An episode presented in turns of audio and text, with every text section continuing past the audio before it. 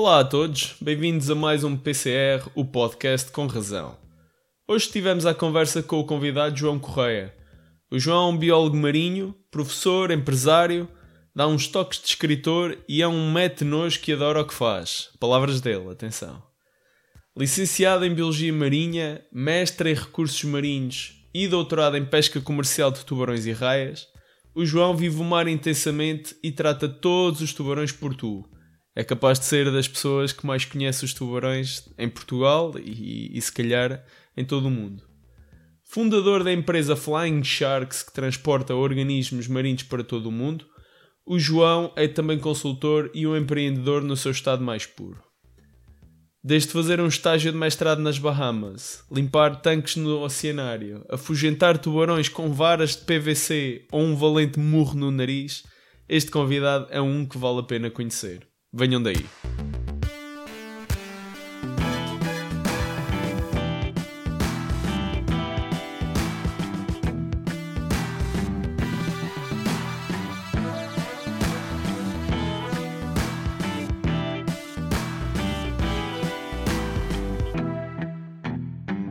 Muito obrigado, João, uh, por teres aceitado o, convite por estares connosco num novo episódio do Podcast com Razão, o nosso PCR.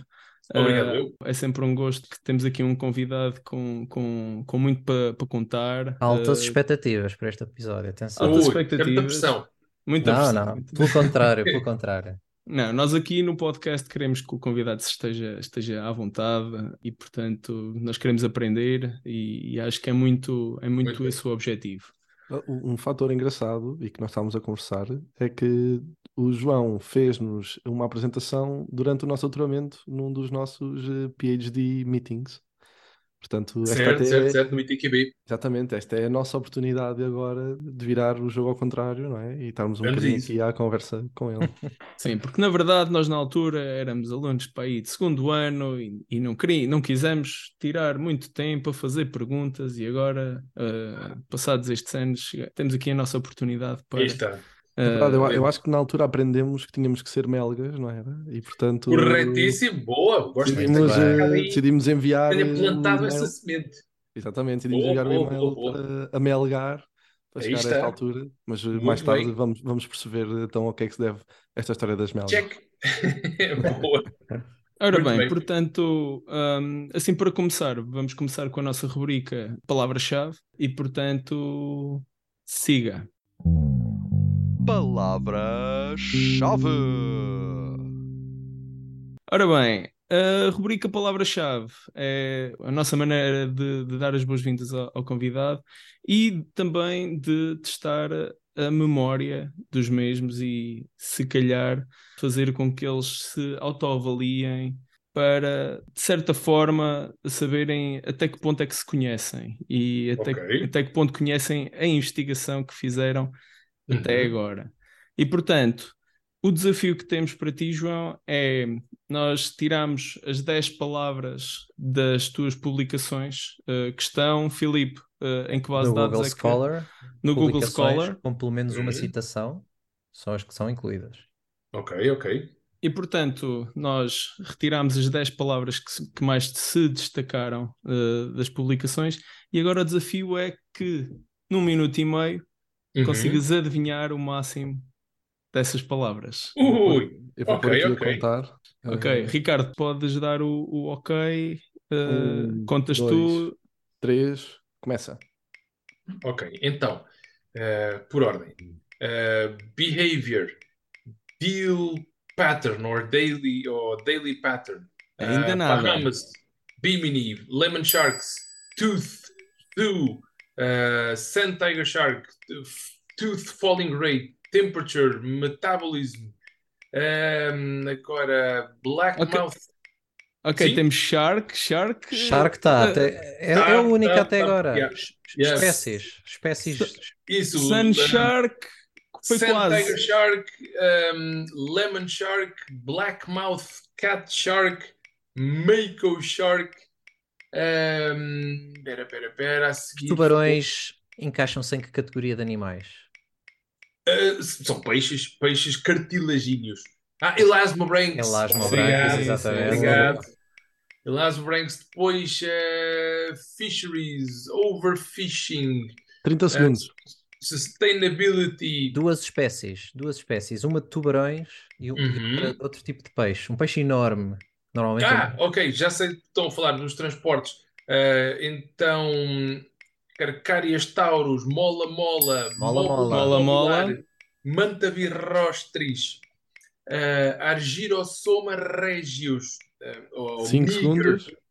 Uh, Manta Ray Sunfish, Sunfish. Sunfish, Sunfish ok. é o mola mola. Com, com, com o Sunfish, okay. era o mola mola. Mas também falaste em transportes, portanto, transportation era também uma. Isso, isso, isso, isso. isso. Sim, transportation, das, eu diria que conta. Das palavras, mas se calhar falha, falhámos aqui as mais, as mais gerais, fomos, fomos muito, muito específicos, se calhar, porque tínhamos Portugal. Ok. Tínhamos Ocean também. Ok, ok, ok. Um... Credo, eu, tive, eu pus uma, uma uma das minhas keywords foi Ocean. Não, não é keywords, é as palavras que aparecem mais vezes nas publicações. Ah, é que eu estava a pensar mesmo nas keywords, keywords, tipo, ah, não, pronto, não, no, não. nos papers, não é? Portanto, o título, abstract, autor e depois as keywords, era essas que eu estava ah. a pensar, estava a percorrer os meus papers por ordem, por ordem de publicação, e estava a sacar as keywords mas nada, mas nada se perde, porque eu penso ah, que tivemos aqui, não, não, tivemos aqui uma, uma cascata de, de, de, keywords que os nossos ouvintes podem usar para pesquisar e chegar à, à, à, investigação. Mas então, que... sim, e já, já que o, o, João estava a dizer que estava a tentar fazer uma cascata dos artigos, talvez a, a, primeira pergunta é como é que tudo começou? Ou seja, tal, pelas palavras-chave, está ligado Sim, sim. Ah, foi muito fácil.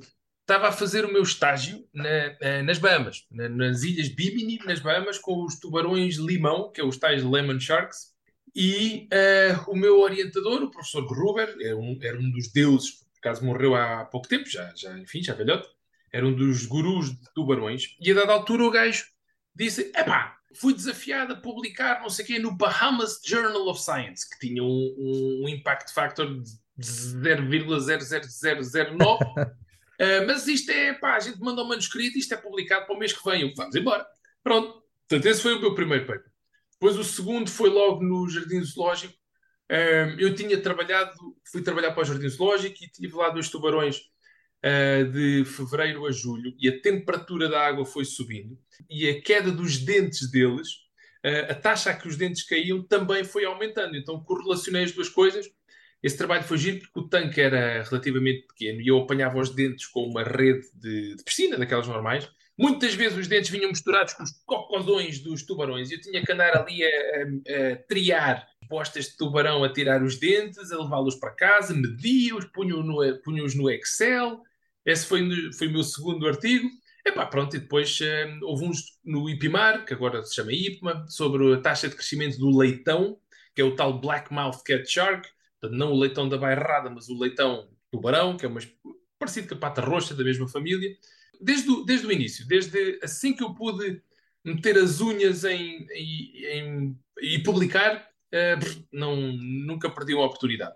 Mas mostra um bocadinho que aquele, pelo menos, aquele mito da biologia marinha e do charme, isto não é só, isto não é só rosas, atenção, isto é preciso andar a meter as mãos na massa sim, muito a sério. Sim, sim, sim. O meu trabalho no Jardim Zoológico, pá, era, eu era um, um limpador de retrete glorificado. Portanto, eu alimentava os tubarões, eu dava-lhes injeções, limpava os cocós deles, não lhes mudava a fralda porque não usavam, mas, mas era, um, era tratador, tratador dos bichos. Aliás, eu inscrevi-me nas finanças, uh, tive de abrir a minha atividade para passar recibos verdes, não é? No final do mês não percebi nada de cais e dessas coisas. E, e quando o, o, senhor das finanças do Arieiro, que entretanto já fechou até, me pôs o, o aquele papelinho de, de declaração de início de atividade à frente, na atividade exercida, eu escrevi tratador de tubarões. E o, e o gajo, é pá, tratador de tubarões, eu não sei qual é o CAI para isto, mas tem que se arranjar aqui alguma coisa. E ainda tenho esse papel, porque tenho um dossiê com, todos temos, não é? Com memórias fofinhas e esse lá está o, o meu, a minha atividade nas finanças como tratador de tubarões. é engraçado o senhor das finanças não ter uma categoria para isso, é óbvio que deviam ter, não é? Há muita gente a seguir essa profissão. não sei o que é que eles estavam a Mas pensar. eh, o nosso, o nosso país, que tem uma costa gigante, não é? Não se vê tanto trabalho assim ligado ao, ao mar. ao- ao- não é não se ver, eu acho que não se dá muita atenção, se calhar, ao que se faz em termos de biologia marinha no nosso país. Em termos de investigação, é isso? Sim. Sim, epá, honestamente, eh, isso é uma coisa que, que, que eu ouço com frequência e inclusivamente até se ouve pronto, ao mais alto nível, nas, nas, eh, a nível político, etc. Normalmente a oposição, eh, seja ela qual a cor que tenha, independentemente, normalmente a oposição diz sempre: Pois, o nosso país está de costas viradas para o mar e não sei o quê, não sei o quê, não sei o quê. Ouve-se muito. Muito honestamente, eu acho que hoje em dia, isso já terá sido verdade, sim, mas hoje em dia é, epá, é um erro terrível dizer uma coisa dessas. Eu, eu, olha, eu almoço muito com um grande amigo meu que conheci no mestrado no técnico Gonçalo Calado, que é agora vice-reitor da Lusófona. E uma vez havia uma conversa de se fazer um programa dedicado a, a coisas ligadas ao mar em Portugal, e investigadores e projetos interessantes ligados ao mar. E que, inclusivamente, acho que até já, já, se, já se fez esse programa e já se fizeram vários até. Epá, eu e o Gonçalo, ao almoço, sem grande esforço, só com papel e caneta, começámos a enumerar projetos que nós conhecíamos, de amigos nossos, ligados ao mar. Epá, chegámos para aí aos 50 e parámos, porque, porque pronto, até mandámos vir outra garrafa de vinho, etc. Eh, portanto, muita, muita coisa. Na escola onde eu estou a dar aulas em Peniche, está uma parede cheia de projetos só da escola de Peniche e do Centro de Investigação do Sete Mares.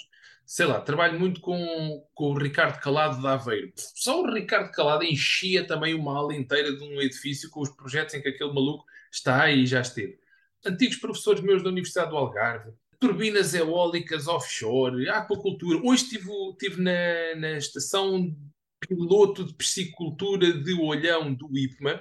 Lá estivemos a carregar uns linguados que foram para uma aquacultura em Itália. Bem, esses gajos têm outra parede completamente cheia de postas, publicações e, e montes de coisas. Estive a ver curvinas com 5 dias. Vias hoje. Curvinas com 5 dias é mais pequena do que uma cabeça de alfinete. Portanto, criadas lá, nascidas lá, no início desta semana. Uma coisa absolutamente extraordinária. Esses malucos, epá, curvinas, Mas para, tu- para investigação ou para Para consumo? investigação, para investigação. Eles, eles, portanto, fazem investigação e depois passam os resultados da investigação à, à indústria. Uh, lírios, uh, lírios vendidos por mim até pela Flying Sharks, uh, dos Açores, que foram para lá em 2020, no, em plena pandemia, todos de máscara a descarregar lírios. Ou seja, epá, eu estava-vos aqui três horas a debitar projetos interessantes ligados ao mar que se fazem neste país. A Fundação Oceano Azul, que está a trabalhar numa, numa área marinha protegida nos Açores, que será das maiores do mundo, do mundo. WWF Portugal, uh, Liga da Proteção da Natureza, um, eu sei lá, a SPEA, a SPEA, a Sociedade Portuguesa do Estudo das Aves, estou a trabalhar com, num projeto com eles que é o Anzol Mais, sobre a pesca de anzol na Berlenga.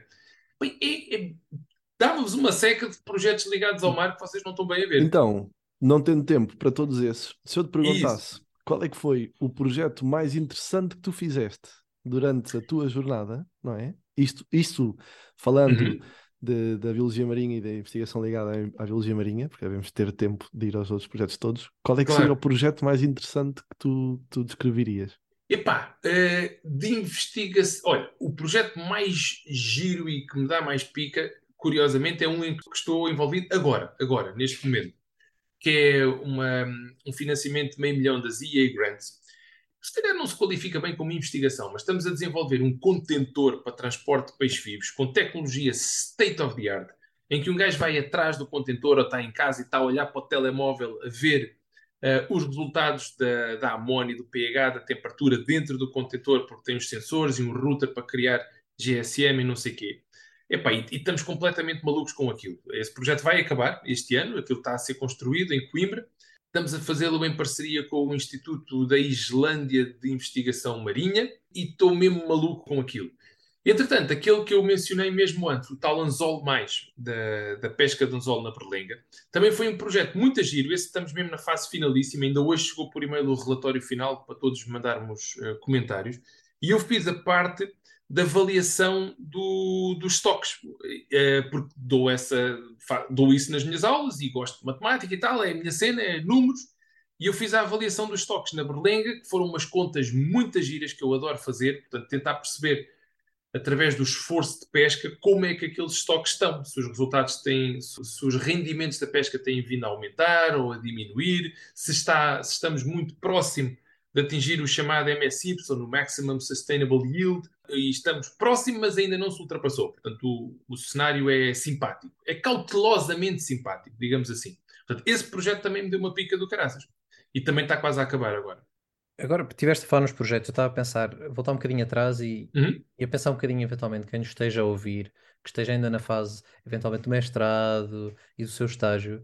Eu queria que, se calhar, que tu faças um bocadinho, porque tu falaste um bocadinho do teu estágio, começou nas Bahamas, Uhum. certo? Como é que foi a transição para o teu doutoramento? Como é que decidiste fazer o doutoramento? E se calhar comentar se sentes que, de facto, uh, que mais valias é que te trouxe, se sentes que, Ok. que alguém deve investir, se quer seguir mais numa determinada direção ou noutra. Isto na Claro. perspectiva de biologia marinha, que obviamente nenhum de nós é especialista, portanto também era interessante ouvir a tua perspectiva nisso. Claro, claro, boa, obrigado. Epá, eu tenho duas respostas, a politicamente correta e, a, e a sincera. Eu vou-vos dar as duas. Eh, o meu doutoramento foi um bocado hobby, começou como hobby, ou seja, eu quando estava no IPMA, e estive lá de 94 a 97, mesmo antes de ir para o cenário, trabalhávamos em pescas e eu pedia os dados à Direção-Geral das Pescas, que agora é a DGRM, dos desembarques dos tubarões. Os desembarques é o, o- peixe desembarcado na lota, literalmente. Portanto, é o que é pescar. Interessei-me por aquilo, achei aquilo giro. Então comecei, a- mesmo depois de sair do IPMA e ir para o cenário, continuei a pedir os dados de- dos desembarques dos tubarões nas lotas portuguesas à DGRM todos os anos. Fiz uma publicação em 2004, depois fiz outra em 2006 e a dada altura dei por mim a pensar, epá, porra, isto já estava na hora de fazer disto uma tese de doutoramento. E então comecei a bater a portas. Comecei por falar, olha, com o fantástico professor Carlos Sousa Reis, que, A ser um bocadinho melga, diria eu, se a calhar. ser muito melga, muito melga. Comecei por falar com o professor Carlos Sousa Reis, que nos deixou tristemente o ano passado, que é uma figura extraordinária, que me deu emprego no IPMA, meteu-me lá num projeto sobre investigação de recursos de tubarões, de, de recursos de profundidade, e eu estava, digamos, com o pelouro dos, dos tubarões, juntamente com a doutora Ivone Figueiredo. E o, falei com o professor Carlos Reis, que curiosamente não era doutorado, portanto não podia ser meu orientador. Depois fui ali batendo porta em porta, fui sendo um melga chato que dói, até uma grande amiga minha, a Joana, me dizer: Epá, tu eras gajo que ias gostar de trabalhar com o professor Fernando Morgado, da Universidade de Aveiro. Tu eras gajo que ias gostar de trabalhar com ele, porque ele é assim maluco, boa onda, não sei o quê, assim um gajo todo despachado. Uh, dito e feito, mandei um e-mail ao professor Fernando Morgado para aí 2006, 2007, expliquei-lhe mais ou menos o que é que eu tinha no Word, já na- na- no meu computador, a análise já feita em Excel. Ele ligou-me, eu estava estava no oceanário na altura, e ele ligou-me passado 15 minutos a dizer: João Correia, temos que conversar, quando é que podes vir à Aveiro e não sei o quê. Pronto, e assim foi. Ele gostou da minha tese, depois fez-me ali várias recomendações, sugestões uh, para, para melhorarmos um bocadinho aquilo, e, e assim foi. Inscrevi-me na Universidade de Aveiro, isto em 2007, para aí, defendi a tese em 2009, ou seja, fiz o doutoramento porque, olha, tá- tinha tantos dados na gaveta e andava às voltas com a história do desembarque dos tubarões e raias em Portugal há tantos anos que achei que estava na hora de dar alguma coesão àquilo. Portanto, isto foi a resposta fofinha. A resposta bruta é porque eu estava a dar aulas na Escola de Superior de Tecnologia do Mar em Peniche e com o doutoramento passei a receber mais. Portanto, vamos embora. Eh, portanto, essa, essa parte- legítimo também. Aí está. Portanto, a partir do momento em que eu apresentei o, o, certificado, pumba, passei para outra categoria e foram mais não sei quantos euros na conta todos os meses. Portanto, teve essa grande vantagem. E tem. Mas eu, eu, acho, eu acho interessante hum, essa sinceridade, porque normalmente uh, do mundo académico e, e do- dos investigadores só, só temos a, a, o- a visão uh, mais, mais cor-de-rosa, não é? E, e mais Claro, lírica de- claro. de- do que é ai, a vocação. Uh, e portanto acho, acho muito interessante e também agora ali uh, juntando isto a uma pergunta se calhar haverá pouco esse, essa sensibilidade de, de- da rentabilidade através da investigação. Aqui, claro, estávamos a falar de uma, de uma rentabilidade pessoal, ou seja, a obtenção de um grau trouxe rentabilidade uh, a, a nível pessoal. Mas também podemos estar a falar de, de rentabilidade em termos de, de dos dados, dos dados são, que são produzidos e trazer mais valias económicas Claro sim. para, para o campo. E eu queria te perguntar eh, o que é que falta, vou ligando também com as perguntas anteriores e termos Uhum. um- um- uma, uma geografia privilegiada em termos de- de exposição ao mar. O que é que está a faltar para o mar ser mais relevante economicamente para Portugal? Se ainda não é, ou se já o é, ou se estamos perto de, de- de ter essa Sim. rentabilidade. Ui, essa é daquelas lixadas. Essa- lixadas com um F maiúsculo. Ah, isso, é, isso é uma pergunta para alguém Versão resumida, mais, versão mais resumida. inteligente do que eu. Epá, vamos lá ver. Olha, ah, resposta sincera também.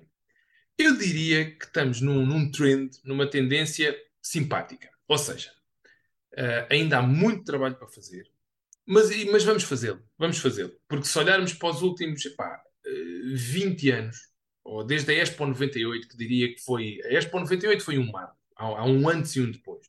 Eh, não há dúvida nenhuma acerca disso. A todos os níveis. Portanto, a Expo 98 de facto pôs Portugal a pensar muito à bruta no mar. Foi os 500 anos, a celebração dos 500 anos de, da descoberta do caminho marítimo para a Índia, etc. Eu diria que nesse aspecto, e muitos outros, a Expo 98 foi um super êxito. E desde então, epá, eu diria que temos vindo a percorrer um caminho ah, lento, gradual, sólido.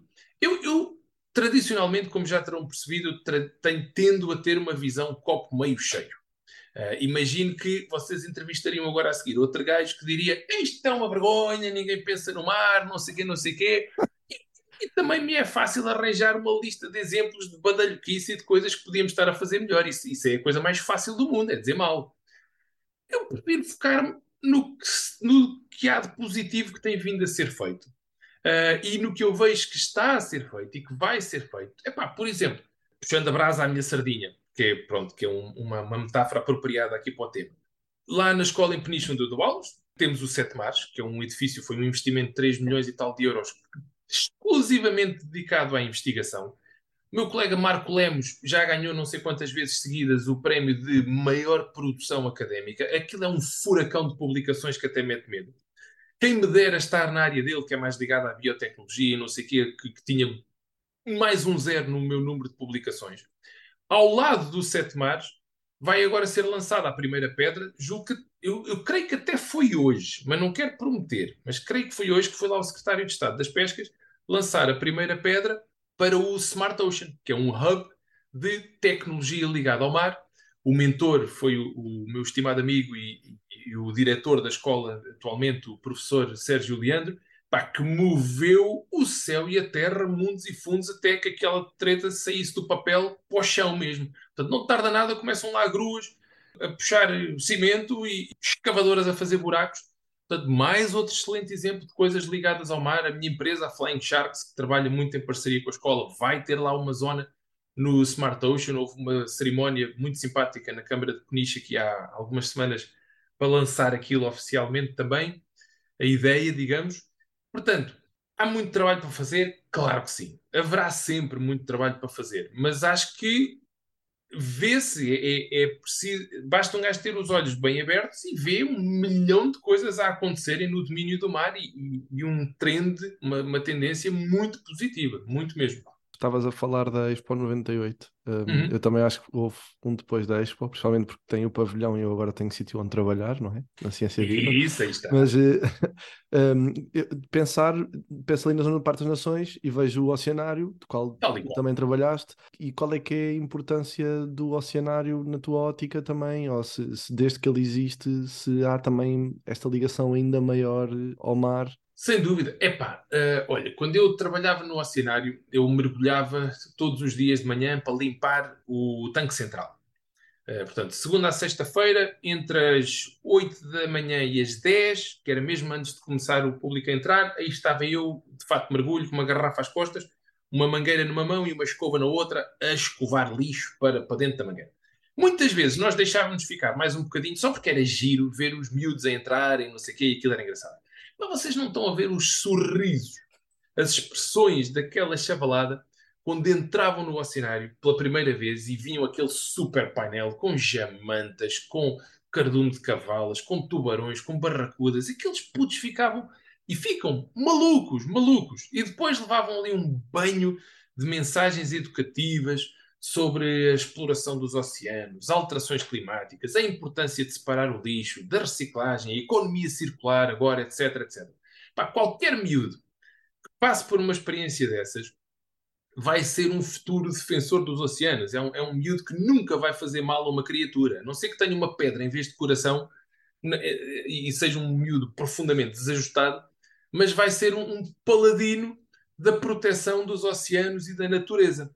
Portanto, só aí o oceanário podia não fazer rigorosamente nada, mas só ao receber e, e passar essas mensagens àqueles miúdos já estava. Mais recentemente, a partir do momento em que o oceanário agora está a ser gerido, como sabem, pela Fundação Francisco Manuel dos Santos, que por sua vez tem o backup da ultra fantabulástica Jerónimo Martins. Pá, isto é público, isto apareceu no, no Expresso, já em variedíssimas entrevistas com, com, o fantástico Tiago Piticunha, que é outra referência no, no domínio do mar em Portugal. Ah, e, e, não quero dizer números disparatados, mas julgo que a Fundação entrou com cerca de 30 milhões de euros que estão a ser uh, aplicados em projetos de conservação, tartarugas em São Tomé, mais não sei quê em Cabo Verde, milhões, milhões de coisas. Mas esta malta vai ao site do Oceanário, lá à parte de conservação, e estão lá os projetos todos elencados, são dezenas deles, com os valores associados. Uma coisa que a maior parte das pessoas não tem noção é que uh, os aquários e os zoos, os jardins zoológicos, são dos principais, se não mesmo os principais financiadores de investigação e de conservação na natureza propriamente dita. Porque sem querer ser deselegante, uh, há muitas ONGs famosíssimas por esse mundo fora, tipo Paz Verde, isto para não dizer os nomes mesmo à séria, e logotipos com panda e coisas assim, que merecem todo o nosso respeito e todo o nosso mérito. Mas os relatórios de contas dessa malta são públicos, ok? A percentagem de, de, dos movimentos eh, financeiros que vai para conservação in situ propriamente dita anda ali na casa dos 3, 4%. O resto é para sustentar a máquina, os ordenados, etc. Ora, os aquários e os zoos se fartam de levar porrada porque estão a tirar os bichinhos da natureza e a pô-los em cativeiro. É pá, que já, não, que já não é o cenário trágico que foi durante dezenas de anos. Que atenção, sem querer disparar aqui em várias direções, manter animais em cativeiro de forma horrível e grotesca, como se fez durante décadas, é, é para acabar, é para fechar, ponto final. É para, é para pôr os bichos em sítios condignos e, e para fechar, ponto. Mas os zoos e os aquários do século XXI não são os do século XX, muito menos os do século XIX. Pá, estamos a falar de condições de espaço, etc., com esta, uh, este acréscimo financeiro da contribuição milionária destas instituições para a natureza. Ou seja, isto para terminar e para não ser muito chato, há muita malta verde, com o devido respeito, e eu considero-me um gajo verde. Tenho aqui o logotipo da Loving the Planet no meu telefone, do fantástico Eduardo Rego, que trabalho muito e, e, adoro trabalhar com ele. Mas há muita organização verde que adora apontar o dedo aos aquários e aos zoos. Quem lhes dera contribuir com 1% do que os aquários e os zoos contribuem em, em, em caixa, propriamente dito, para a conservação dos oceanos. E o resto é conversa. Eu acho, eu acho que isso é uma mensagem que às vezes não passa bem. Eu usei o Flip, pronto, são bioquímicos, mas eu que sou biólogo, tive uma altura em que tive hum, visitas de estudo ao Jardim Zoológico. Isso. E havia sempre aquela conversa de, de dos meus amigos que, ne, que, não eram destas áreas, o que tu vais fazer ao Jardim Zoológico? E o Jardim Zoológico tem lá os animais presos. E eu acho que yeah. mesmo para a sociedade em geral não há esta mensagem da importância, mesmo em termos de conservação de espécies yeah. que estivessem no seu habitat natural, se calhar já estavam extintas e que foram sim, recuperadas sim, sim, em, em locais destes, da importância que é, e pronto, e, e, este fator que estás agora a dizer, do dinheiro que depois uh, é rentabilizado para, para investigação. e isso acho que é uma falha uh, que existe. Mas é bom os jovens, uh, e tu sentires isso, tu trabalhas mais de perto com esses centros, é bom sentir que os jovens têm o poder de decisão no futuro e que podem claro. escolher se, se lhes derem duas opções entre uma coisa ou outra, eles vão escolher a partir de agora serem uh, mais uh, acertados com, com o planeta. Se calhar isso leva-nos para, para a nossa próxima rubrica, Felipe. An antes disso, espera, eu, ia, espera, espera. eu ia só mesmo pedir este momento para usar aqui esta, esta influência do João, que se calhar tem, porque falaste do brilho nos olhos das crianças cada vez que vem o tanque central. Eu, eu, por acaso já não vou ao cenário há uns anos, mas desde que Hum. descobri que existe a possibilidade de dormir com os tubarões, Isso. Que é só para crianças, eu gostava de deixar aqui um apelo ao oceanário abrir pelo menos uma noite por ano a jovens adultos e mesmo adultos e idosos a irem lá dormir com os tubarões, porque eu acho que deve ser uma experiência incrível passar uma noite em frente Yeah. ao tanque central, deve ser espetacular. Ainda no outro dia Yeah, estava, yeah. fui ao cenário e garanti, perguntei mesmo se não havia a possibilidade de eu ficar lá e, e não há. Portanto, João, se pudesse usar a tua influência para criar esse projeto, mais um para pôr numa parede algures de, de, de incentivo, pá, agradeço, porque adorava, adorava. Para impossível. Eu, eu não trabalho no Oceanário desde 2009, mas dou muito bem com a malta do Oceanário. Ainda hoje trocámos e-mails, trabalhamos em, em vários projetos em conjunto, vamos muito a conferências. Não deixarei de, entre um morrito e uma pinha colada, de mandar essa bordoada aos meus antigos colegas e de, e de fazer o possível. Façam lá este jeitinho ao Flip. Sim, Filipe, tens é que fazer depois a tua parte e ser um bocado melga Aí para lembrar o João, temos a tempos. É, é assim, eu já fiz a minha parte de andar lá a chatear eh, in situ mesmo, lá na- nas Yeah, filas yeah. de bilheteiros. Mas olha que não, eu não quero dizer nenhum disparate, espero não ir dizer nenhum disparate, mas eu tinha a sensação que o programa O Dormindo com os Tubarões permitia famílias. Eu acho que há uma opção da malta ir com os filhos, ou eventualmente se tiveres assim um primo pequenino, uma coisa Pois, assim. Está escasso, isso está Tenho escasso. quase a certeza. Não quero estar a dizer nenhuma falsidade, mas eu acho que há a opção de familiar. Pronto, Filipe, aí tens a tua resposta, tens, tens de ser pai, pá. Tens, tens de começar a, Se calhar tá- se calhar a ir ao... O Zé, o Zé teve essa, o Zé teve esta ideia primeiro que tu, há dois anos atrás, e começou por causa Não, eu, disso. já, eu por acaso já levei a minha filha ao, ao oceanário várias vezes e ela adora. Sim. portanto, ah, e, e nós também, né? Portanto, nós Yeah. vamos lá, a desculpa é, ah, vamos mostrar os, os peixinhos e, e as criaturas à, à, à pequenada, mas nós também nos divertimos bastante, não é? Aliás, eu tenho uh, uma, uma, uma última pergunta antes de avançarmos na, para, para a próxima rúbrica, que é eles não se comem todos no, no, no tanque central. É, é, é a, a pergunta. É uma, uma excelente pergunta, muito pertinente. E, e fica bem Ora quando, bem. quando se está a falar de peixes e do oceanário. Atenção, aten- peixes, oceanário, natureza, ok? Eh, estamos a falar disto. Na boa, dou-vos a resposta sincera, como, como vos dei até agora. Ora, tem duas partes. A primeira, antes do oceanário ser construído e se montarem os aquários, pôr água, pôr peixe, etc., há um tremendo trabalho de casa, ok? Mesmo investigação daquela bruta, fala-se com outros colegas de outros aquários e tal, e naturalmente que a coleção de, de indivíduos que lá é colocada é estudada para minimizar isso. Pronto, sem dúvida, porque não, não tinha guiada nenhuma a estar a meter lá bichos que se vão comer uns aos outros. Portanto, estuda-se a coisa para minimizar isso. Mas o cardume de cavalas, que são capturadas em Olhão, em parceria com uns amigos pescadores nossos, com quem almocei hoje, curiosamente, com quem eu trabalho regularmente, o cardume de cavalas, de tantos em tantos anos, tem de ser recaustado.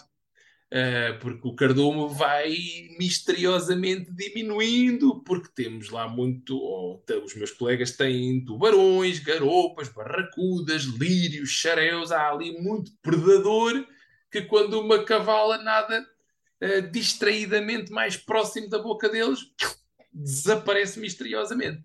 Uh, portanto, não é um fator hum, que, que naturalmente se tenta minimizar, mas a natureza é a natureza. E os bichos, epá, aquilo é um tanque tão magnífico, tão grande, com condições tão extraordinárias. Os bichos são bichos e não há nada, e não há volta a dar a isso. Portanto, eles sentem-se mesmo em casa, não é? Absolutamente, absolutamente. Só a reprodução, só a quantidade de espécies que se reproduzem no oceanário, não só no tanque central, eh, só isso é um, eh, atesta a qualidade superior com que aquela bicharada é mantida. Obrigado por, estas, por estes momentos de conversa do oceanário, eu adorei, digo-te já. Só, só por este Boa. bocadinho já valeu a pena, mas temos de avançar. Só por este episódio. Não, que- quanto mais não seja, por isto já valeu a pena. Portanto, mas temos, de- temos mesmo de avançar. Vamos avançar para a nossa segunda rubrica. Das duas, uma. O desafio que temos para ti é: vamos-te dar sempre duas hipóteses, tu terás de escolher uma. Uhum. Damos-te um joker, vão ser 10 perguntas no total. Damos-te um joker, portanto, pensa bem quando é que queres usar esse joker. E o joker pode ser: ah, neste caso não escolho nenhuma das duas, ou Ok. escolho as duas. Ok. Ah, e o objetivo é dares a resposta e depois nós falarmos sempre um bocadinho sobre cada uma das escolhas, ou não, ou Ok. então se sentires que não, não há grandes justificações a dar, avançamos e ponto final. Portanto, vamos agora à primeira: Sharks ou Rock? Isto, isto saiu, eu tentei dar aqui um, não sei se notaram, mas o Sim. sotaque inglês Ah, agora ok, saiu. já percebi. Não, Rock é, roll. definitivamente. Correu muito bem, correu muito bem. É bom, tranquilizem. Não, eh, definitivamente Sharks. Sim, Sim, porque tu, um, um dos, um dos teus livros, tu falas de, de- de tubarões, não é? De, de rock É and roll. Sex, Sharks and Rock and Roll. Exatamente. E portanto a dúvida era qual é que seria a tua escolha. Se calhar É. rock, eh, estudar Sharks enquanto estamos a ouvir rock and roll seria. Aí está. eh, Não, uma- epá, eh, olha, muito honestamente, eu, eu ach- há aquela eh, celebérrima frase do sex, drogas e rock and roll, não é? Sex, drugs and rock and roll. E eu pensei, pera lá, a minha vida, eu vendi brinquedos eróticos pela internet durante muitos anos, portanto é daí que vem a primeira palavra. Também toquei bateria numa banda, curiosamente no Oceanário, durante muitos anos. E tínhamos um nome lindíssimo, éramos os Chocos com Pinta, atenção. E portanto, já havia sexo, já havia rock and roll, pensei, pera, drogas nunca houve, felizmente. Pronto, um- uma, uma aventura aqui e outra ali durante a universidade, que até parece mal se um gajo não experimentar umas coisas, mas nada de muito sério. E, portanto, secos, tubarões e rock and roll, pumba, pareceu-me que era uma, uma jogada brilhante. Nunca Título- vendi os 10 dos Título best-seller. Pois- eu esperava que fosse, escrevia em inglês a contar vender mais que o Dan Brown, mas enganei-me redondamente. Vendi aos meus amigos e família e vizinhos e ficámos por aí. Muito bem, avançamos agora para a segunda escolha. Esta é mais fácil e não tenho de puxar aqui do meu sotaque inglês incrível. Doce ou salgada? Salgada. Salgada. Sim, sim, sim. Muito mais interessante, muito mais giro, muito mais animado, colorido. A vida em geral. Não só a água, mas a vida em geral. Salgada, definitivamente. Esta por acaso não está aqui, mas quente ou fria já agora? Ui, essa. Eh, vou- Sou mais gajo de frio, mas é verdade. Odeio estar com calor. Odeio, odeio. Nem, nem consigo funcionar quando estou quente. E, e trabalho melhor em água fria. Gosto mais de trabalhar com mexerada de água fria. Portanto, mais uma vez, quer dentro da água, quer fora da água, sou mais gajo de frio do que de calor. Mas as águas quentes não são conhecidas por ter mais variedade e aquelas imagens lindíssimas que vemos dos recifes, não está associada à água quente normalmente. É verdade, mas também tem muitos mais parasitas. É que eu já fiz uma encomenda de peixe de São Tomé para Jeddah, na Arábia Saudita, e não correu tão bem como eu gostaria, porque a água quente vem também com um metabolismo mais elevado, é tudo mais difícil na água quente. Tudo mais difícil. Parasitas que dói. É tudo muito mais tranquilo na água fria. Os peixes mexem-se menos, comem menos, respiram menos. Eu- nós, quando fazemos transportes, a primeira coisa que fazemos ao nosso caminhão é pôr a temperatura o mais frio possível. Portanto, frio, sempre. Sempre. Eh, Mil vezes preferível. Para mim. Muito Eu acho bem. que o meu problema então é mesmo esse. Eu quando entro na água fria mexo-me sempre muito. Devo, se calhar, devo começar a ser um bocado como aos peixes, mas aquilo ainda é difícil. Empresário ou académico? Ui, essa lixada. Essa quase que tenho vontade de usar o Joker. Olha, vou usar. Vou dizer as duas. Que é difícil. É difícil de escolher. Mas nós, É nós vimos, vimos recentemente no, no teu LinkedIn que Uhum. finalmente conseguiram-te resgatar lá em Peniche para o mestrado, não é? Ui, a luta que isso foi. Exatamente, tu andaste a fugir eh, com durante. muito sucesso durante muitos anos, mas a dada altura já não dava mais. Fui, fui encurralado vergonhosamente e não, estou a brincar, atenção. O estimado diretor, o Sérgio Leandro, pediu-me se eu poderia assumir essa função e eu disse: é pá, mas tu tens a certeza, é que isto não é nada, nada à minha onda. Sou um gajo mais operacional e isto mete aqui muita função administrativa. Ele, é pá, vá lá, eu acho que tu és o gajo para isto e tal. Sim, senhor, lá aceitei. E, e pronto, está a ser um desafio, não, não escondo, não, porque de facto não nasci para funções administrativas, não é muito a minha onda, mas por outro lado também, olha, também gosto de desafios e O- portanto tu- lá estamos, lá estamos e estou a dar o meu melhor. Olha, tive antes de ontem uma reunião com os alunos para ter, fazer ali um apuramento de como é que correu o primeiro semestre. Tivemos nota intensamente positiva, é o primeiro ano deste mestrado, malta está a adorar. Uh, estamos inclusivamente até com algumas inscrições de, de, de malta estrangeira. Portanto, yeah, yeah, está a correr bem. Gosto de pensar que não está a correr nada mal. O que, eu, o que eu gostei de ver do teu percurso foi que tu sempre tiveste este lado empresário muito, muito ligado a ti. Portanto, tens a, tens a sex shop, uh, estás também envolvido na, na loja do, do Oceanário. Uh, sim, sim, sim. Tens, estive, tens estive. Já, já, não, mas, mas sim, mas tomei conta mas daqui de shop por muitos anos. Tens esta tua empresa de transportar uh, os animais. E, portanto, yeah. normalmente quando nós olhamos para um PhD student ou para alguém académico, é meramente, quer dizer, eles dedicam a vida toda àquilo e há uhum. aquela tal uh, história do não, porque tu tens de gostar mesmo de ciência e tu és um académico e tu passas a vida a sonhar sim, sim, sobre sim. o que investigas e, e, tu não, tu tens muito esta parte empresária também ligada durante todo o é. teu percurso. Acha, achas que, que a parte académica ajudou-te também à, à, tua vertente empresarial? Ou... Hum, esse, pá, isso é uma boa pergunta. Se tivesse de ser sincero e responder sem sentar a pensar muito, eu diria que foi mais o contrário. Eu diria que ser empresário ajuda-me a ser melhor professor. Acontece muitas, muitas vezes, mas muitas mesmo, particularmente nesta cadeira que eu estou a dar este semestre, que dou há muitos anos, gestão de recursos marinhos. Pá, um gajo está ali a passar o PowerPoint de, que fiz a partir de livros, etc. E há muitas vezes que eu estou a olhar para o PowerPoint e, e digo aos miúdos: é pá, sabem que mais? Isto é o que vem nos livros, isto é o que se diz que é assim que se faz e não sei o quê, mas não é nada assim. Porque no mundo real, o que realmente acontece é tá, tá, tá, tá, tá. Portanto, isto é uma coisa que acontece com muita frequência. De eu corrigir o que vem nos livros e alguns conceitos teóricos com, com dentadas em sanduíches de realidade. Portanto, sim, sim, definitivamente ser empresário ajuda-me a ser melhor professor. Mas, mas e passar preparação... conhecimentos mais práticos. Desculpa, ia só dizer que na preparação do episódio eu, eu dei com a informação de que às tantas tu dizias que uh, tu já estavas habituado a participar em congressos e que na uhum. altura foi só trocar o boné, quase, e meter o Isso. boné da Flying Sharks porque já te conhecias o meio, já conhecias as pessoas, Isso. portanto, de certa forma também te há de ter ajudado um bocadinho nessa, nessa transição, ou não? Sim, sim, sem dúvida, lá está. Eu tive muitos anos no oceanário e há conferências de aquários, etc, etc. E depois e era comprador de peixes. E depois continuei a ir às mesmas conferências, a tomar copos com as mesmas pessoas, simplesmente com o boné Flying Sharks e passei a ser vendedor de peixe. Portanto, epá, foi uma transição super suave. A verdade é essa. Mudaste do lado da lota só, pronto. Tal e qual. É, foi, passei do, do, exatamente, fui para as bancadas. Não, minto, fui para o outro lado, para o que está a vender. Foi o, o catraca no, no, no cais, exatamente. Essa parte já não sabia também. Aproveita a tua dica de tomar copos já com, com, com, o pessoal que já conhecias para passar para a nossa próxima opção: uhum. café ou cervejinha? Café. Café, e admito que eu vou dizer uma heresia para os verdadeiros apreciadores de café. Gosto daquele café americano, gosto do balde, gosto da caneca daquele café que naquela maquineta assim do saco, faço fraquinho, faço descafeinado porque não quero, não quero ter o vício da cafeína, porque já o tive e não, e, não, e não gosto das dores de cabeça quando um gajo não pode, etc. Portanto, gosto de uma boa caneca de café, do cheiro a café, do sabor a café, definitivamente. Eu acho que não é heresia, acho que tens aqui em quatro, sim, acho sim, que sim. encontras muitos fãs Excelente. desses Nós somos equipa abatanada aqui, não é? Exatamente. Aí, aí está, tal, calma, sempre calma, abatanado. Expresso, é, pessoal, pá, são dois bolos para e mim, acaba, para mim. não consigo.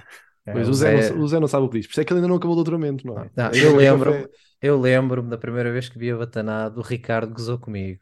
E eu, durante o doutoramento, tanta vez bebi à frente dele que finalmente consegui convencê-lo. Está. E, eu hoje, fim, em Olhão, Tal e qual. Em Olhão, hoje ao almoço, a seguir, pedi um abatanado, descafeinado, cheio. Portanto, e, e, e a senhora, tipo, o quê? Um abatanado, descafeinado, cheio. E ela, mas assim mesmo até assim mesmo. É o couber na chávena. E pronto. Epá, o pior foi que enquanto eu estive nos Estados Unidos pedia sempre os expressos. Quando voltei ah, para Portugal, pois, pois, pois. foi quando claro, comecei claro, a claro. ver os baldes, tudo ao contrário, mas pronto. Eu gosto ter aparecido mais cedo. É isso, os baldes são os melhores.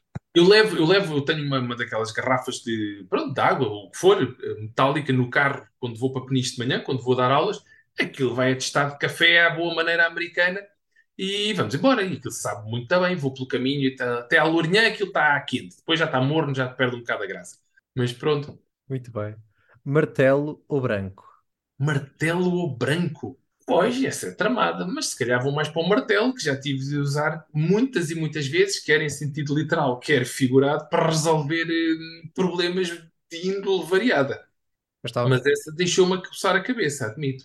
Não, não, é é assim, nós colocámos aqui porque eu, eu pensei, eu lembrei-me que. Ah! Tubarão martelo ou tubarão branco? Ah, não, Foda, não tinhas percebido. Achei que era, achei que era, achei que era Poça, direta, achei que era estás a ver? Eu direta. sou tão literal, tenho uma, uma mente mesmo simples. Eu, eu a pensar, mas o que é que o branco tem a ver com o martelo de me pregar prego? Ah, está. então espera. Então, ok. Ah, branco, definitivamente, é só Ah, o bicho mais cool dos oceanos, credo. Nem pensar, nem, há escolha. Peço O que, desculpa. o que é que lhe- qual é que é a característica que lhe confere ser o mais cool? É pá, tudo, tudo. O tamanho, os dentes, os hábitos alimentares, o facto de matar focas bebês. eh, que, que atenção, que a foca é um animal extraordinariamente fofinho. Mas é pá, tudo, tudo naquele animal é cool. Quer dizer, é homeotérmico ou parcialmente homeotérmico, apesar de ser um tubarão e um peixe que tem o, o core a uma temperatura mais elevada do que o, o resto da água. Epá, e basta ver os vídeos. Olha, ponham no Google Flying Sharks, como a minha empresa, e vão ver os bichos a saltarem, tipo ali na África do Sul, com uma, uma foca, um leão marinho nos dentes, que é só a cena mais espetacular que a natureza nos ofereceu. E não dá para manter em aquários tubarões brancos. Ah, já estiveram, sim senhor. Ah, mas pelo que eu vi, eram, é, é- é muito difícil, eles acabam sempre por É. morrer, não é? Mas posso. Não, não, não, não. Eh, Oh. Posso-vos contar eh, o Monterey Bay Aquarium. E o meu grande amigo John O'Sullivan, em 2004, introduziu o primeiro tubarão branco juvenil, estamos a falar de um bicho para aí de um metro e meio, no, no Outer Bay Area, eh, Outer Bay Tank, eh, que é um tancão deles cheio de atuns e não sei o quê. Esse bicho tem uma história muito gira. E, e prometo não vos massacrar muito, mas, mas vale a pena partilhá-lo. Em 2001, 2 e 3, eu tive com este maluco no México a apanhar umas jamantas pequeninas e foram muitas e muitas noites a, a- a despachar garrafas de mescal enquanto se falava do projeto Tubarão Branco, que ele estava a planear. E, e em 2004 conseguiu. Eh, o iate que servia de base deles para trabalharem, que o bicho foi apanhado ao largo de San Diego, era o iate do James Cameron, do, do realizador de Avatar, etc. O Aquário de Monterey foi absolutamente brilhante na forma como eh, tratou da coisa. Porque puseram lá o tubarão durante pá, aí 6, 7, 8 meses e libertaram-no. Ou seja, o bicho não esteve em cativeiro, o bicho esteve sob investigação. E foi libertado com uns transmissores satélite que depois deu montes de, de dados super interessantes. Repetiram esta proeza sete vezes. Portanto, foram oito tubarões brancos que estiveram em cativeiro no Aquário de Monterey durante períodos que variaram de seis meses a um ano. Nenhum morreu. Todos foram libertados, todos foram, deram dados do percurso que fizeram a seguir. Epá, e foi uma manobra de marketing brutal, porque eh, o primeiro que lá entrou, o tal de 2004, custou cerca de 1,3 milhões de dólares. Eu, eu tomei muitos copos com o gajo a falar disto, porque pá, o assunto fascinava. Pagaram isso em três meses, três meses, só da- do, do acréscimo de visitas, pessoas que queriam ver o Tubarão Branco. E para terminar esse tópico, em novembro de 2004, portanto, o ano em que o bicho lá entrou, houve lá um congresso internacional brutal, o International Aquarium Congress, que é num continente diferente a cada quatro anos, e eu toquei bateria com outros amigos meus nesse congresso. E a dona do aquário, porque o aquário é privado, Julie Packard, que é uma das herdeiras da fortuna Packard, não é? Dos computadores HP, Hewlett Packard, e a Julie Packard veio ter connosco dizer: Olha, vocês importavam-se de tocar um bocadinho mais baixinho, é só para não incomodar o tubarão branco. E eu pensei: Rolling Stones vão se catar. Quem é que já teve uma multibilionária a Não é para dizer para todos. tocar mais baixinho para não incomodar o tubarão branco? Vão se encher de moscas. Foi o ponto alto da minha carreira de baterista, foi essa noite e esse episódio. Muito bem. Free Willy ou Jaws? Ah, Jaws, definitivamente. Definitivamente. Eu, consigo, eu conseguiria recitar-vos o Jaws do, da primeira à última linha agora aqui, se fosse preciso. É Eh, um filme magnífico achas que e o temos livro tempo? ainda é melhor. Eu acho que não, já não temos tempo. Isto Ah, pronto. porque, eu vou explicar porquê. Porque eu nunca vi o filme. E como eu não quero spoilers, Isso, acho que bom. marcamos para a próxima temporada, marcamos um episódio só do João em voz off, a recitar o filme todo Absolutamente. ponta à outra. Não é? Dou-vos uma dica lindíssima, lindíssima. É pá, e a terceira linha no script do Jaws. Ninguém se apercebe disto, mas, mas quando o virem, Uh, é, pá, é a terceira linha, portanto, é a segunda cena do filme. É It hurts! It hurts! Pronto, fico por aqui, não digo mais nada. Ninguém percebe isto, mas se tiverem com atenção vão perceber. Fica, fica registado. Eu Fica vou a tentar ver o filme ainda este fim de semana. Isso! Depois vou tentar aperceber-me. Então, Terceira linha de diálogo do script. Muito bem. Conhecer todos os países ou falar todas as línguas. Ui, conhecer todos os países, definitivamente. Yeah. Já, não, já conheço, olha, nunca contei, mas eh, devem ser uns 40, 50. Nunca Eh, contaste, a e sério? Se calhar já contei, mas não me lembro do número. Mas, mas sim, sim, eh, sim, conhecer todos os países, claro que sim. Daqui a umas semanas vou, daqui a uns dias, uns dias, de- vou para o Japão com a família, o pai, mãe, irmão, não sei o quê, vai o pessoal todo para o Japão. Fala-se disso há décadas e é desta que vamos fazer isso. Portanto, a malta já não vai para nova, portanto não embora. sermos familiares, João. Tuba. contigo. É tudo. Muito bem. Challenger Deep ou Point Nemo?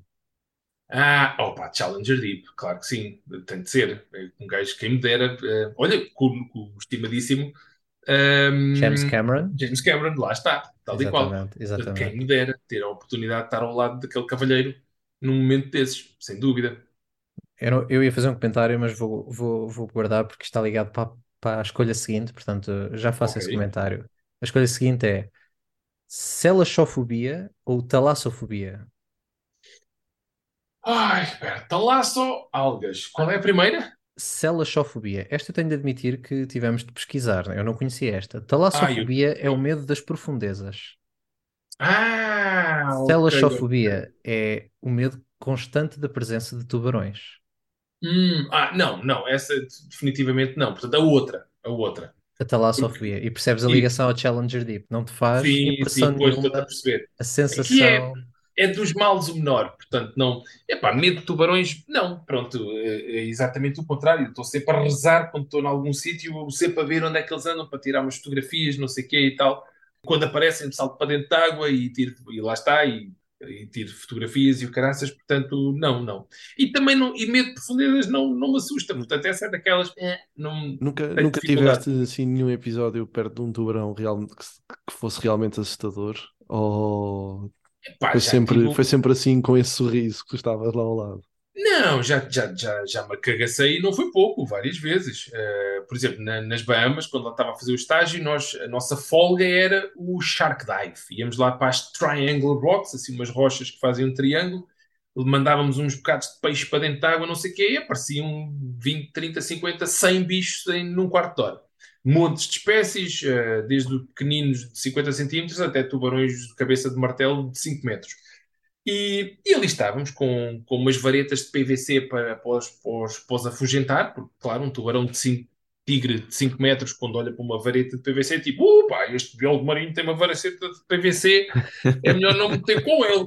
E houve várias vezes que os bichos se aproximavam demais e ainda roçavam nas barbatanas e não sei o quê. E sim, sim, houve várias vezes que quase precisei de mudar de calções à conta de, de um ou outro susto, mas, mas não deixa de ser uma sensação absolutamente extraordinária. Bucket list material. É o que eu tenho a dizer. Sem dúvida, sem dúvida. Para a nossa última escolha, Jacques Cousteau ou Matt Hooper? Ah, já custou. Até porque na segunda-feira passada, há bocado falei no meu estimado amigo Gonçalo Calado, fui à Lusófona ver o Monde du Silence do Jacques Cousteau, de 1956. E vocês não estão a ver o que é aquilo, é uma obra de arte. Uh, precisamos de estudar os peixes deste arquipélago, não sei o quê. Traz lá a dinamite. Portanto, pronto, 1956. Portanto, era uma onda diferente. Epá, mas o Cousteau é o Cousteau, quer dizer, é um precursor, o gajo que, que pôs o, os oceanos à frente dos olhos das pessoas. Portanto, um, Mas, Yeah. Ok. Então vamos dar por Ah. terminada esta nossa uh, ronda de perguntas e vamos iniciar então a nossa próxima rúbrica que vamos Uhum. estrear contigo a ver se, se corre tudo bem, ao qual chamamos Lightning Round. Lightning Round. O objetivo desta rúbrica é também espécie de pergunta, mas esta vez não te damos eh, escolha de uma ou outra e vais ser tu também muito rápido o que vier à cabeça. Portanto, Uhum. o objetivo é ser mesmo relâmpago, que vais Ok. respondendo ao que fomos perguntando. Portanto, primeira pergunta: se pudesses publicar um artigo em qualquer revista científica qual é que seria? Opa! Estratégias de conservação de tubarões no século XXI para uma sociedade moderna e, claro, na, na Nature. Ou Science, pronto, qualquer, um, entre qualquer uma das duas. Pronto, mas assim, uma coisa Science. brilhante que toda a gente dizia: é pá, pô, isto é o melhor paper do mundo. Todos os cientistas atrás da Nature, sempre. Claro. Segunda, qual é para ti o melhor aquário do mundo? É o Oceanário, e juro que não é por ter lá trabalhado, mesmo. Durante muitos anos considerou-se que era o tal Monterey Bay Aquarium, mas cada vez mais, até o TripAdvisor, é, o- é, de longe o Oceanário, Pá, a, todos os níveis. Estava aqui horas a, a dar elogio, A dar, a dar os motivos de porquê ser, eh, ser sem dúvida. Terceira, transportas animais marinhos por via aérea. Portanto, se transportasses aves em submarinos, qual é que seria a primeira ave a transportar? Uh! Epá, o primeiro bicho que me veio à cabeça foi uma avestruz, não me perguntei porquê, e só estou a dizer isto porque, porque vocês me pediram para responder rápido, e foi, foi o que me apareceu, não, não tenho justificação. Quem fez a pergunta também estava a pensar numa avestruz num submarino, portanto. Só pode. Acho, acho que devíamos, o Filipe, que é o nosso homem dos cliparts, acho que devia tentar fazer aí uma montagenzinha eh, do, do Zé e do João, os dois, num submarino com uma avestruz ao lado. Lá Vamos embora. para a posteridade. com Ok. uma claraboia na, naquela parte de cima, não é? Para, para, o- para o pescoço da avestruz, tipo, olha para lá. Sim, sim. Próxima. Qual é que é a coisa que tu sabes e que o chat GPT nunca ou dificilmente conseguirá saber? Espera, o que, que eu sei que quem o chat quê? O chat GPT, a nova ferramenta de inteligência artificial. Caraças, agora apanharam. Ok. Não sabe e nunca saberá. E pá, olha, o que é que eu vou fazer amanhã? Olha, eu, eu tinha, eu tinha esperança que fosse que existe lingerie para tubarões. Olha, Podia ser aqui uma boa ligação à sex shop. Yeah, yeah, yeah. Próxima. Sabemos que gostas de Star Wars. Portanto, o João Correia é um mestre Jedi ou um Lord Sith? Ah, Jedi, definitivamente. Oh pá, eu gosto de pensar que sou boa pessoa, porra, esforço-me para caraças. Estás do, do A, a imagem pô. atrás de ti não, não sei Eu se sei, eu sei, eu sei. Está um bocado ao lado. Mas, mas é cool para caraças, o que é que sabe dizer? Pronto. Verdade. Verdade. Se te perguntarem como é que sabes que a Terra não é plana, o que é Ai, tu responderias? Olha, eu acho que dava um tabefe na pessoa que me fizesse a pergunta. Não, eu, eu recusar-me a responder. Dizia-lhe, senhor, abra os olhos. Qualquer coisa assim desse género. Tipo, mas você é estúpido, ok? Quem é que pode fazer uma pergunta dessas? Não, não, não me dava ao trabalho de explicar à pessoa. Isso é Mas emoção, é esses- paixão a falar, é paixão. É, é, é, é pá. é, é, esses gajos têm atenção demais. Têm atenção demais. E, e a malta a gastar demasiado tempo a tentar explicar-lhes que a Terra é redonda. Vão para o caraças, vão se encher de moscas. O Querem acreditar que a Terra é plana? Acreditem, faz favor. Mas não me chateiem. O melhor é quando eles são contra a ciência e utilizam um método científico para explicar as É, pá, não coisas. Mas eh, não, não há avançando, saco, então. não há saco. Portanto, próxima. Tens tudo pago para fazer mergulho num arquipélago. Uhum. Para onde é que vamos? Ui, olha, o primeiro nome que me veio à cabeça foi Porto Santo. Porque no outro dia estive a almoçar com um antigo aluno meu, Nuno Rodrigues, que é uma grande máquina, e que mergulhou lá e diz que aquilo é magnífico. E isto foi na passada terça-feira. Portanto, o primeiro nome que me pintou foi Porto Santo. Portanto, o arquipélago da Madeira é a ilha de Porto Santo. Não sai caro. É, é, sou baratinho. Pronto. Ok. Então, se calhar se calhar é o sítio onde vamos fazer o nosso primeiro mergulho, então. Vamos embora. Qual o maior mito sobre tubarões? Ah, de que comem pessoas e de que é um bicho horrivelmente agressivo e não sei o quê. E, e não são. Nem comem pessoas, nem é um bicho terrivelmente agressivo. Agressivo, muito pelo contrário, é um bicho incrivelmente tímido, que é muito difícil de nos chegarmos perto deles, na maior parte dos casos, não em todos, porque é um bicho que vai fugir. E que basta uma vareta de PVC para eles se afastarem, não é? Na maior parte dos casos. Não Eu estava a contar que o mito fosse o de dar o murro no, no nariz do, do tubarão, pá. Não, é- eu já me safei de muitos apertos dando murros no nariz de tubarão. Portanto, eu posso atestar que essa técnica funciona e muito bem. Pronto. Ok, então- vou-me lembrar, vou-me lembrar disso. Dica de vão sobrevivência. por mim. Um Exato. crinco bem dado e o bicho põe-se a A mexer. parte, a parte Bear Grylls do, do episódio. Se te convidassem para ir cozinhar ao Masterchef, prato é que fazias? Pizza. Adoro pizza e também não há de ser assim tão difícil. Não Muito era uma sim, caldeirada. Uma boa Epá, não, caldeirada. isto é demasiado complicado, não tenho saco. Epá, estende massa, queijo, queijo, queijo, queijo, queijo, tomate e mais queijo, mais queijo, pepperoni, está feito. Eu, sou um gajo feliz. Com uma Coca-Cola geladinha ao lado, passando a publicidade. Não, não preciso de mais para ser o gajo mais feliz do mundo. Boa. Próxima, e estamos quase a chegar ao fim. Que conselho darias a um futuro biólogo marinho?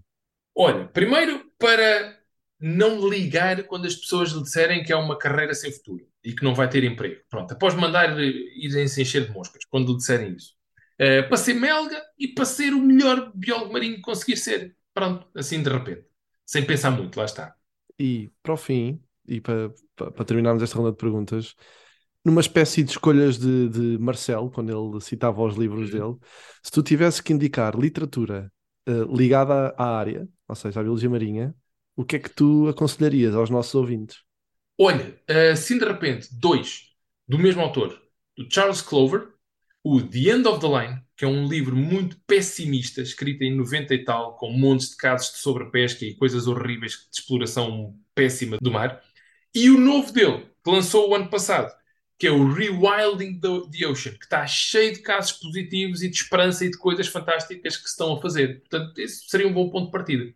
Ok, dois. Acho que as pessoas depois de ouvirem o episódio acabam por ficar com Eu este tenho, eu gostinho. tenho apenas uma última pergunta. Para quando a série de Netflix?